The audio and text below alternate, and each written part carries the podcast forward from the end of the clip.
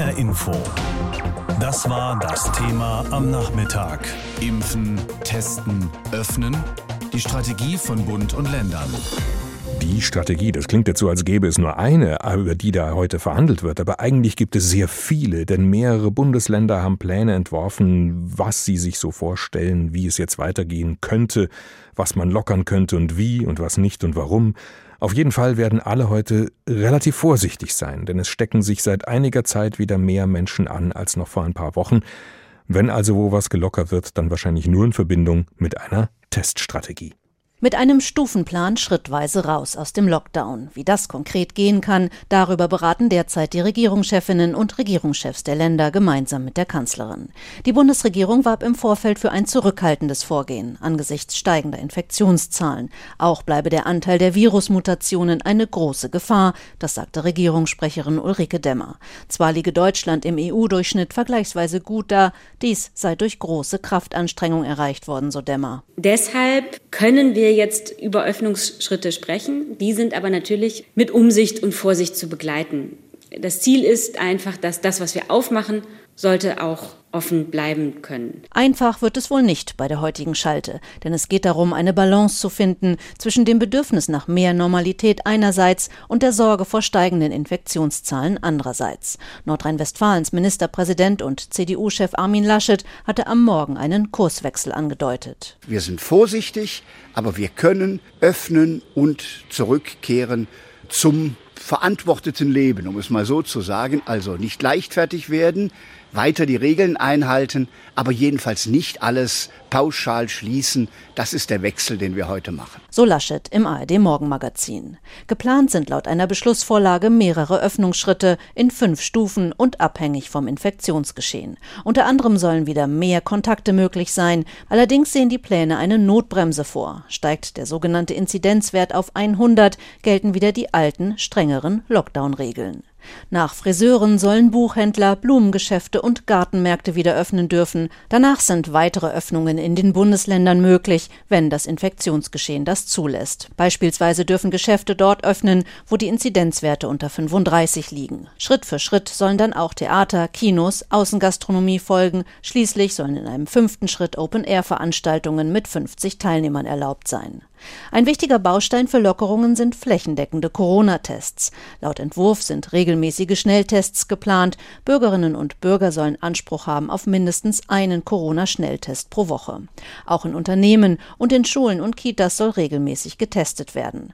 Ein weiterer Baustein sind Impfungen. Bundesgesundheitsminister Spahn will mehr Tempo. Ich möchte, dass mehr auch vor Ort flexibel entschieden werden kann, wenn eben jetzt alle geimpft sind, der einen Gruppe auch zur nächsten überzugehen.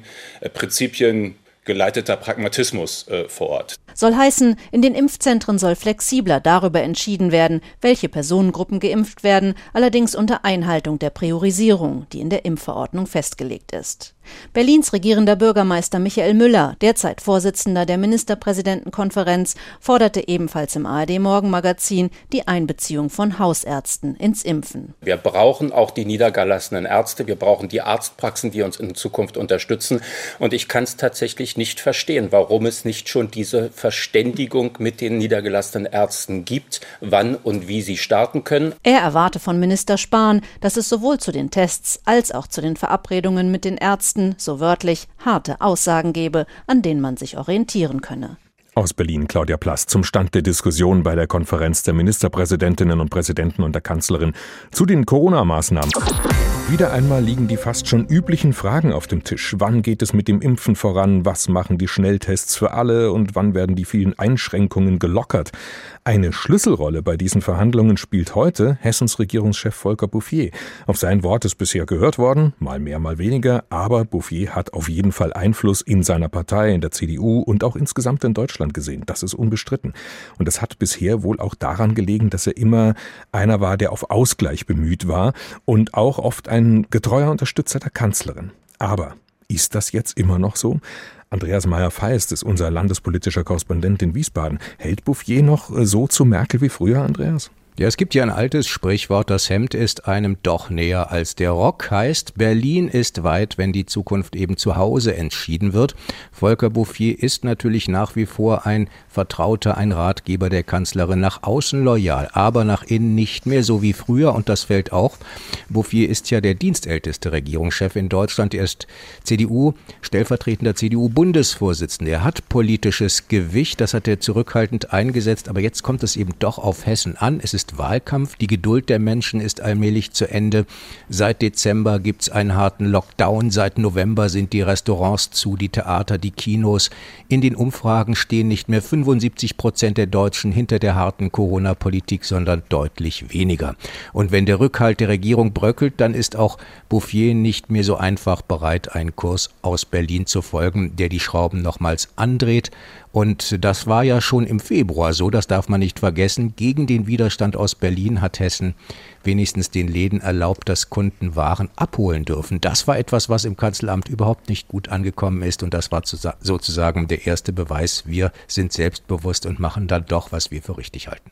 Also, dass sich Bouffier mehr als früher aus dem Fenster hängt, hat dann also durchaus auch mit dem Wahljahr 2021 zu tun oder hat es eher mit dem Zustand der CDU zu tun und dass Merkel eben auf jeden Fall nicht mehr weitermacht? auch mit dem Zustand der CDU, vielleicht sogar vor allem mit dem Zustand der Partei. Denn die Tage der Kanzlerin sind gezählt, aber sie ist momentan noch die wichtigste Akteurin in der Krise. Eigentlich eine völlig unglaubliche, absurde Lage, Schon allein das sehr ungewöhnlich, noch ungewöhnlicher, dass die größte und mächtigste Partei in Deutschland es noch immer nicht geschafft hat, eine Kanzlerkandidatin, einen Kandidaten zu küren. Bisher haben sich viele natürlich die relativ guten Merkel-Umfragewerte angeschaut, die wackeln aber. Und es fehlt jemand, der sagt, wie man die Gesellschaft, wie man die Wirtschaft jetzt wieder in Gang bekommt. Das ist weder von Merkel zu hören, auch nicht von Spahn. Und auch der Wettbewerb zwischen Laschet und Söder hat hier wenig zu bieten. Bisher hat sich Bouffier hier heraus zu, herausgehalten, aber das wird wohl jetzt zu Ende sein und spätestens nach der Kommunalwahl wird man da noch ganz andere Dinge hören. Bouffier ist einer der mächtigsten in der CDU. Auf sein Wort wird gehört. Was will denn Bouffier jetzt tatsächlich erreichen mit seinem Kurs, Flagge zu zeigen? Wenn man sich Hessen anschaut, Hessen ist umzingelt von vielen selbstbewussten Ländern, vor allem wenn da Wahlkampf ist. Siehe Malu Dreyer in Rheinland-Pfalz oder auch Markus Söder mit seinen Baumarktöffnungen. Viele machen eben, was sie wollen.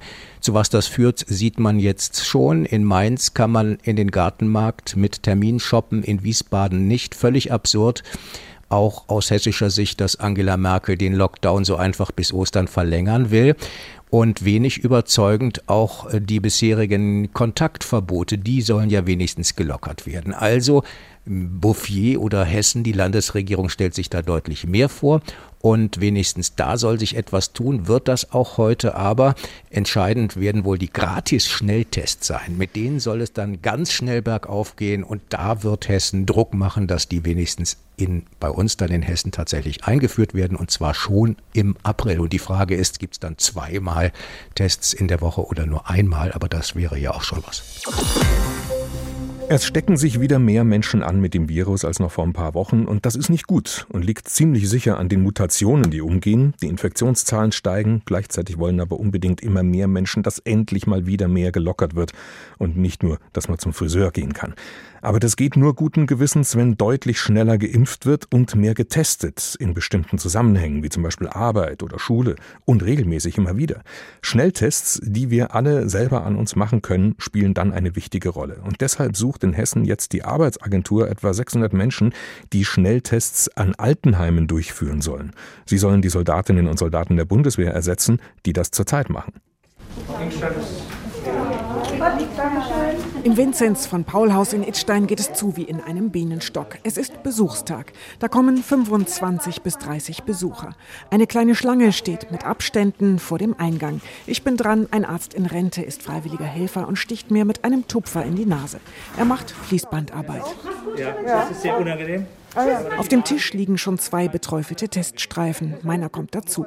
Ich warte im Foyer mit den anderen. Ältere Damen und Herren warten auf der anderen Seite darauf, zum Spaziergang abgeholt zu werden. Handwerker kommen mit Leiter vorbei. Auch Hausärztinnen und Hausärzte, Physiotherapeuten, Fußpflegerinnen müssen in die Heime. Ein Kommen und Gehen. Das Vinzenz von Paul Haus hat inzwischen acht Freiwillige, die auch die Mitarbeitenden testen. Eine tolle Truppe, sagt Leiterin Eva Nadenau. Für Besuche gilt Dienstags, Donnerstags und Samstags von 14 bis 19 Uhr. Es bedarf keinen Termin. Es darf zweimal die Woche besucht werden. Der Besucher wird abgeholt von der Betreuungskraft, aufs Zimmer gebracht. Für das Team im Heim waren die Schnelltests eine zusätzliche Belastung. Nadenau war kurzerhand mit einem Laptop ins Foyer gezogen, um die Schnelltests selbst zu machen. Verwaltungsarbeit ging nur zwischendurch. Wir haben unseren Arbeitsplatz ins Foyer verlegt für die Zeit, in der wir testen, damit wir uns nicht immer an- und ausziehen müssen. Wer Schnelltests macht, trägt Schutzkleidung. Es dauert lange, bis Hilfe auch in andere Heime Heime in Hessen kommt. Die Bundeswehr hilft als Zwischenlösung. 600 Soldatinnen und Soldaten sind jetzt in den Heimen angekommen und machen Schnelltests. Zur Freude der Heime klappt das sehr gut. Michael Schmidt von der AWO Nordhessen spricht für 30 Häuser. Die Unterstützung sind eines der erfreulichsten Ereignisse während dieser traurigen Zeit der Pandemie.